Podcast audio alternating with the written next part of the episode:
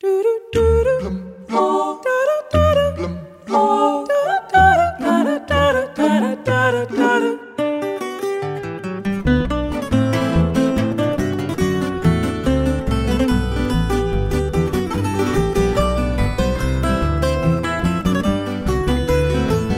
é mistério, ele balança entre o etéreo e a lembrança. Se é português,